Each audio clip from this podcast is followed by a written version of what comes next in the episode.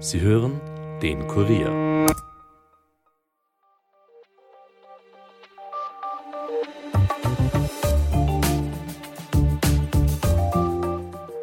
Immer wieder attackieren Houthi-Rebellen Handelsschiffe im Roten Meer. Trotz der Angriffe der USA und Großbritannien auf ihre militärischen Stellungen haben die Houthi-Rebellen im Jemen weitere Attacken angekündigt und mit Vergeltung gedroht. Der Militärschlag werde nicht ohne Strafe und Vergeltung bleiben. Das hat ein Sprecher der mit dem Iran verbündeten Miliz vergangenen Freitag mitgeteilt. Nun wächst die Sorge vor einem Flächenbrand in der Region. Wie realistisch eine derartige Eskalation laut derzeitigem Stand ist und wer überhaupt die Houthi-Rebellen sind, bespreche ich heute mit Armin Arbeiter, Kurier Außenpolitik-Redakteur.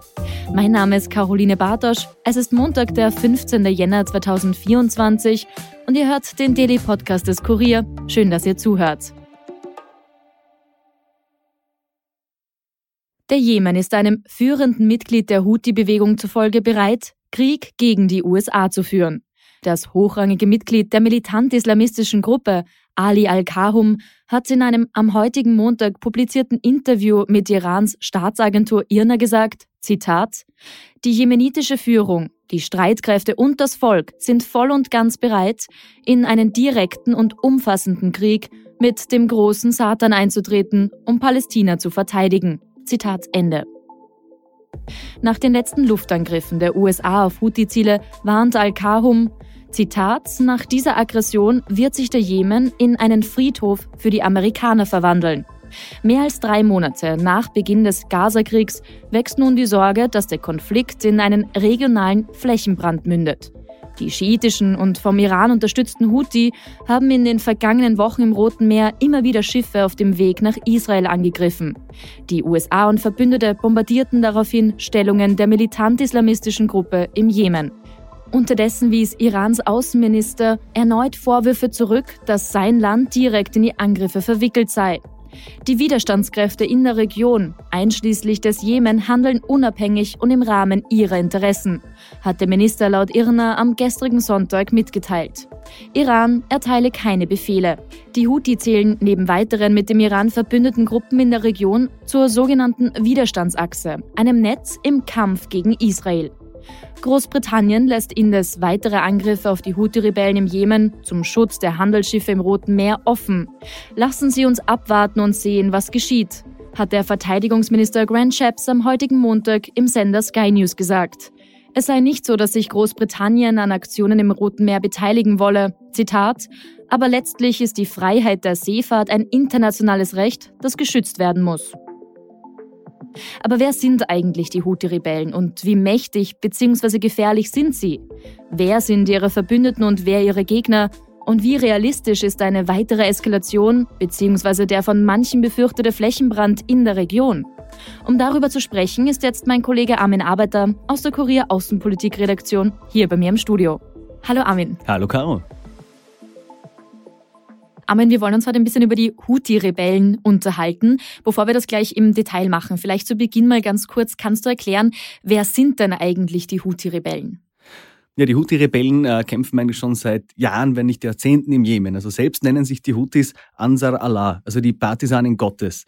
Die Bezeichnung Houthi geht auf Hussein Baredin al-Houthi zurück, der unter anderem gegen die von Ägypten eingesetzte Regierung gekämpft hat. Also mhm. er gehörte der schiitischen Strömung der Zaiditen an, die bis 1962 den Nordjemen beherrscht haben und das für eine sehr lange Zeit. Ehe eben dann sunnitische Offiziere mit ägyptischer Unterstützung geputscht haben. Und diese Junta hat versucht, den Zaidismus zurückzudrängen worauf es eben immer wieder zu Bürgerkriegen gekommen ist. Also die Spannungen sind vollends eskaliert, als die Houthis 2014 dann die Hauptstadt Sanaa eingenommen haben. Und als die Houthis wirklich zügig in Richtung Aden, der zweitgrößten Stadt des Jemen, vorgerückt haben, hat Saudi-Arabien mit Unterstützung der USA, Großbritanniens und anderer westlicher Staaten eingegriffen, auch der Vereinigten Arabischen Emirate. Es hat Söldnerheere aus dem Sudan gegeben. Und das war einfach ein brutaler Krieg, der da entbrannt ist, mit mehr als 150.000 Toten und nach UN-Schätzung zumindest 227.000 weiteren Todesopfern durch Unterernährung und Krankheiten. Und derzeit haben die Kämpfe im Land stark abgenommen, was unter anderem dadurch zu erklären ist, dass sich der Iran und Saudi-Arabien, ich komme auf den Iran noch zu sprechen, mhm. im Frühjahr nach der Vermittlung Chinas angenähert haben. Grundsätzlich sind die Houthis also brutale Kämpfe, brutale Entbehrungen gewöhnt. Ja. Und nach dem 7. Oktober haben sie sich gleich auf die Seite der Hamas gestellt und sagen seither, wir bombardieren jedes Schiff, das mit Israel zu tun hat und das Rote Meer durchquert. Mittlerweile gibt es mindestens 26 offizielle Angriffe auf Schiffe. Es wurde auch ein großes Schiff entführt. Und die Houthis machen keine Anstalten, das jetzt zu ändern. Mhm. Auf diese Attacken, was die Frachter betrifft, kommen wir gleich noch ein bisschen genauer zu sprechen. Vielleicht vorher noch ganz kurz. Du hast jetzt schon ein bisschen über die Geschichte von den Houthis erzählt, auch beschrieben, was für eine doch sehr blutige Vergangenheit die Houthis haben. Mhm. Vielleicht über die Jahre hinweg auch, beziehungsweise kommen wir zum Iststand. Wie mächtig beziehungsweise gefährlich sind denn die Houthis? Wie gut sind die auch ausgestattet, was ihre Waffen betrifft? Die Houthis beziehungsweise ihre Gefolgschaft macht ungefähr 35 Prozent des Jemen aus. Mhm. Und dort werden sie nicht mehr wegzubekommen sein. Also das hat Saudi-Arabien versucht, auch mit brutalen Bombardements etc. Die Houthis haben dort Widerstand geleistet. Sie haben einen breiten Rückhalt in der Bevölkerung, die sie repräsentieren. Das heißt, sie äh, haben im Jemen viel Einfluss auf jeden Fall. Sie haben viel Einfluss, sie gehören zu den einflussreicheren Gruppen dort. Und wie gesagt, haben einen starken Rückhalt. Also man hat das auch gesehen am Freitag nach dem ersten Bombardement durch ja. USA und Großbritannien hat es Demonstrationen mit hunderttausenden Menschen gegeben, die für die Houthis demonstriert haben, für weitere Bombardements auf Handelsschiffe und äh, laut Tod den USA skandiert haben. Ausgestattet sind die Houthis vor allem mit iranischen Waffen und Waffensystemen. Das sind nicht unbedingt die modernsten. Mhm. Derzeit macht ein Video die Runde von einer Houthi-Drohne, die im Endeffekt nur aus dem Motor, Rotoren und Zweigen besteht, um eben zu zeigen, schaut's her, wir haben zwar nicht die moderne Ausrüstung, aber wir haben den Willen, dort weiter zu kämpfen. Und das scheint sich einfach durchgesetzt zu haben bei den Houthis. Dieses wir kämpfen weiter, koste es, was es wolle. Mhm. Du hast jetzt gerade schon über den Einfluss im Jemen selbst gesprochen, beziehungsweise auch schon erwähnt, dass die Houthis vor allem vom Iran unterstützt werden. Vielleicht bleiben wir kurz noch ein bisschen bei dem Punkt. Gibt es darüber hinaus auch noch andere große Unterstützer für die Houthis, beziehungsweise auch, wie groß ist denn auch der Einfluss außerhalb des Jemens von den Houthis? Außerhalb des Jemens ist er gering. Die Houthis waren, wie gesagt, schon immer in einer schiitischen Strömung. Der Iran hat das ausgenützt in diesem Wettkampf mit Saudi-Arabien um die Vorherrschaft im Nahen und Mittleren Osten. Also mit dem Abzug der US-Truppen aus dem Irak unter anderem, äh, mit dem Kampf gegen die Terrormiliz Islamischer Staat, mit dem syrischen Bürgerkrieg, hat sich hier ein großes Vakuum aufgetan, wo eben Saudi-Arabien und der Iran hineindringen wollten.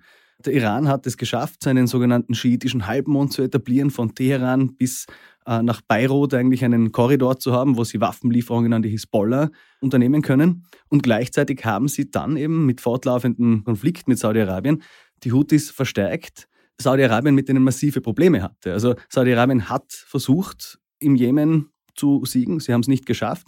Gleichzeitig haben die Houthis massive Drohnenattacken immer wieder auf die Vereinigten Arabischen Emirate, auf Saudi-Arabien geflogen und unter anderem 2019 die Produktion, die Erdölproduktion von Saudi Aramco für einige Zeit lahmgelegt. Also mhm. ihr Einfluss außerhalb ist begrenzt, aber, aber genau da, da wo, wo der Iran sie haben wollte als quasi Werkzeug, mhm. haben sie sehr gut funktioniert aus iranischer Sicht. Du hast vorher schon kurz die Bombardements von letzter Woche erwähnt. Bleiben wir noch ganz kurz bei diesem Thema, beziehungsweise mhm. sprechen wir ein bisschen genauer darüber, was da eigentlich äh, genau passiert ist. Das Ganze ist ja ein bisschen unübersichtlich, wenn man nicht so drin ist in dem Thema.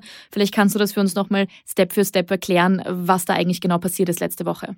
Natürlich, also auch da die kleine Vorgeschichte. Mit dem Beschuss von Frachtschiffen durch die Houthis haben viele Reedereien beschlossen, wir nehmen nicht den kurzen Weg durchs Rote Meer, sondern wir umgehen Afrika bei Lieferungen nach Europa. Das macht zwischen 15 und 20 Prozent des weltweiten Handels aus, mhm. was durch das Rote Meer eigentlich ginge. Und äh, um Afrika herum wird natürlich dieser Weg, dieser Frachtweg um gute 20 Tage verlängert. Ja. Da haben die USA und andere Staaten, unter anderem auch Großbritannien und Italien, gesagt, das wollen wir ändern. Wir wollen eine Mission entsenden, die die Schiffe vor Houthi-Angriffen schützt und nach sehr vielen Drohungen hat man auch gesagt, ja, wir werden jetzt tatsächlich Abschussrampen oder Militärstützpunkte der Houthis bombardieren. Das ist dann am Donnerstag tatsächlich passiert, aber mit relativ überschaubaren Ergebnissen. Also die Houthis wussten das wahrscheinlich schon lange, dass das bevorsteht okay. und haben deswegen auch ihre Waffenlager etc. dezentralisiert. Sprich, natürlich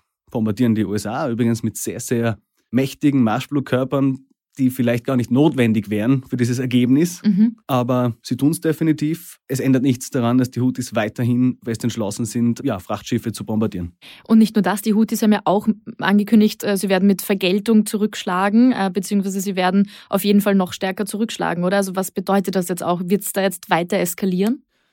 Es ist die Frage, wie, inwiefern das jetzt weiter eskalieren soll. Also klar, die Houthis verfügen auch über einige Shahed-Drohnen, ist die Frage, über wie viele, das weiß man nicht genau. Sie könnten damit die US-Luftabwehr zum Beispiel auf einem Stützpunkt in Djibouti belasten, nicht überlasten. Also ich kann mir kaum vorstellen, dass den Houthis ein erfolgreicher Schlag gegen irgendwelche US-Kriegsschiffe, Einrichtungen etc. gelingen kann. Dafür haben sie, glaube ich, einfach nicht genügend Material zur Verfügung, als dass sie das wirklich schaffen könnten. Es wird natürlich unangenehm bleiben für die USA und ihre Verbündeten dort, aber eine weitere Eskalation sehe ich jetzt nicht. Gleichzeitig, und das gibt ein bisschen ja, Grund zur Beruhigung, es scheint, als ob die USA den Iran mhm. knapp vor diesem Angriff vorgewarnt hätten. Denn iranische Kriegsschiffe, die eben auch hier am, am Roten Meer stationiert waren, sind knapp davor abgezogen. Okay, aber das heißt, der Iran ist der stärkste Verbündete von den Houthi-Rebellen. Mhm. Die USA und andere Staaten haben die Houthi-Rebellen angegriffen, ja. vorher aber dem Iran Bescheid gegeben. Iran hat deswegen Schiffe abgezogen, die Houthi-Rebellen sind angegriffen worden. Genau, also dieser Abzug der iranischen Schiffe legt es zumindest nahe, dass ja. der Iran davor informiert worden ist. Sprich, Beide Seiten, sowohl der Iran als auch die USA, wollen hier keine weitere Eskalation. Mhm. Eine weitere Eskalation wäre es eigentlich nur, würden USA, Briten, wer auch immer, eine Bodenoperation im Jemen starten. Und das sehe ich auf keinen Fall. Mhm. Das heißt, es würde auch das unterstützen, was du vorher schon äh, zwischendurch fallen hast lassen, nämlich, dass die Houthi-Rebellen für den Iran ein Werkzeug sind und nicht wirklich Verbündete, oder? Kann man das so sagen oder? Natürlich wird man immer sagen, man ist verbündet, man, man mhm. arbeitet miteinander, man hat dieselben Interessen und in einigen Dingen stimmt das ja auch absolut. Aber auch der Iran weiß, würden sie hier die Situation eskalieren lassen, hätte das nur massive Probleme für den Iran zur weiteren Folge. Und das will der Iran nicht. Der Iran hat sich hier in der gesamten Nahostkonfliktgeschichte sehr, sehr wie soll man sagen, gemütlich gemacht. Mhm. Sie haben die Hamas ausgebildet und unterstützt mit Waffen. Sie haben die Hisbollah ausgebildet und unterstützt mit Waffen und eben auch die Houthi-Rebellen. Sie sagen immer, das sind eigenständige Akteure und was sie tun, liegt nicht in unserer Macht. Kann ich mir nicht ganz vorstellen. Mhm. Aber der Iran sieht sich fein raus aus dem Ganzen. Und man muss sagen, das ist auch gut so. Denn würde der Iran hier bei einer Eskalation teilnehmen, dann hätten wir wirklich einen Flächenbrand in dieser Region. Mhm. Du hast es auch eben schon den Nahostkonflikt angesprochen. Viele sind ja auch deswegen beunruhigt, weil Is oder viele glauben, dass es jetzt den äh, Krieg zwischen Israel und Gaza vor allem noch weiter befeuern wird. Russland hat ja etwa vor dem UN-Sicherheitsrat den Militärschlag auf die Houthi-Rebellen verurteilt und gemeint, die USA und ihre Verbündeten trügen dazu bei, dass sich der Gaza-Krieg zwischen Israel und der Hamas auf die gesamte Region ausweitet. Das Ganze ist natürlich auch ein bisschen politisches Kalkül von Russland, aber vielleicht kannst du trotzdem erklären, was da dahinter steckt. Nein, das ist einfach eine ganz klassische diplomatische Wolte. Wahrscheinlich würden das die USA nicht ganz anders machen, wäre es mhm. bei einem anderen Konflikt. Hier will einfach Russland wiederum zeigen, wir repräsentieren den globalen Süden, wir unterstützen Länder, die Feinde der USA sind, beziehungsweise Gruppierungen, die Feinde der USA sind. Ein Flächenbrand, das kann ich mir nicht vorstellen. Grundsätzlich sind auch Houthi-Drohnen, die nach Israel geschickt wurden, immer abgefangen worden. Unter anderem auch von Saudi-Arabien, was nicht uninteressant ist. Sprich, am direkten Kriegsgeschehen in Israel haben die Houthis derzeit keinen großen Anteil mhm. und dürfen sie auch nicht haben. Ihre weiteste Drohne ist eben die Shahed 136 mit 2500 Kilometern Reichweite. Rein theoretisch könnten sie damit auch Zypern erreichen, aber gerade Israel verfügt über Infrastruktur, solche Drohnen sehr schnell abzufangen. Mhm. Dann konzentrieren wir uns abschließend noch mal ganz kurz wirklich auf die Houthi-Rebellen und den äh, Militärschlag, beziehungsweise mhm. vielleicht sprechen wir ganz kurz drüber, sind da Positionen äh, kommuniziert worden? Was will die eine Seite, was will die andere Seite, damit diese Bombardements auch aufhören? Weil derzeit, hast du ja vorher schon gesagt, geht es weiter. Die Houthi-Rebellen greifen weiter Frachter an. Äh, die USA und andere Staaten werden weiter versuchen, das zu unterbinden. Wie wird es da jetzt weitergehen? Was sagen die unterschiedlichen Positionen? Es wird sich nichts großartig ändern. Die Houthis fordern natürlich eine Einstellung des israelischen Angriffs auf den Gazastreifen. Das wird den Israelis herzlich egal sein. Und die USA werden natürlich auch keiner Houthi-Forderung Folge leisten, genauso die Houthis keiner US-Forderung. Jetzt hat es mhm. diesen vielleicht als Warnung diesen Schlag gegeben. Gleichzeitig wissen die Houthis genauso wie die USA, ein Krieg an Land, den wird es nicht spielen. Das will eigentlich keine der Seiten derzeit. Armin, dann sage ich an dieser Stelle vielen Dank für deine Einschätzungen. Du wirst das Ganze für uns ein bisschen weiter im Auge behalten, aber an dieser Stelle danke, dass du dir Zeit für den Podcast genommen hast. Bitte gerne. Mehr zu den Houthi-Rebellen und natürlich auch zu den Entwicklungen im Nahostkrieg findet ihr auf kurier.at. Hier gibt es jetzt wie gewohnt noch einen schnellen Nachrichtenüberblick für euch. Ein Angler hat am Samstagnachmittag einen Leichenteil aus dem Machfeldkanal in Wien-Floridsdorf gefischt. Das hat Polizeisprecher Markus Dietrich auf Anfrage der APA bestätigt. Der Mann alarmierte die Polizei, die dann auch mit Tauchern nach weiteren Teilen suchte. Dabei wurde zumindest ein weiterer Leichenteil im Wasser gefunden. Das Landeskriminalamt übernahm die weiteren Ermittlungen. Und der im Inzestfall von Amstetten zu lebenslang verurteilte und in eine Anstalt für geistig abnorme Rechtsbrecher eingewiesene Josef F. wird seinen Dreiersenat am Landesgericht Krems beschäftigen. Dieser soll darüber entscheiden, ob der 88-Jährige auf Grundlage eines neuerlichen psychiatrischen Gutachtens bedingt aus dem Maßnahmenvollzug entlassen wird. Wird dies bejaht, werde auch über eine generelle bedingte Entlassung befunden, hieß es aus Krems am heutigen Montag auf APA-Anfrage. Und die Zukunft des Signa Prime dürfte, zumindest für den Moment, gesichert sein.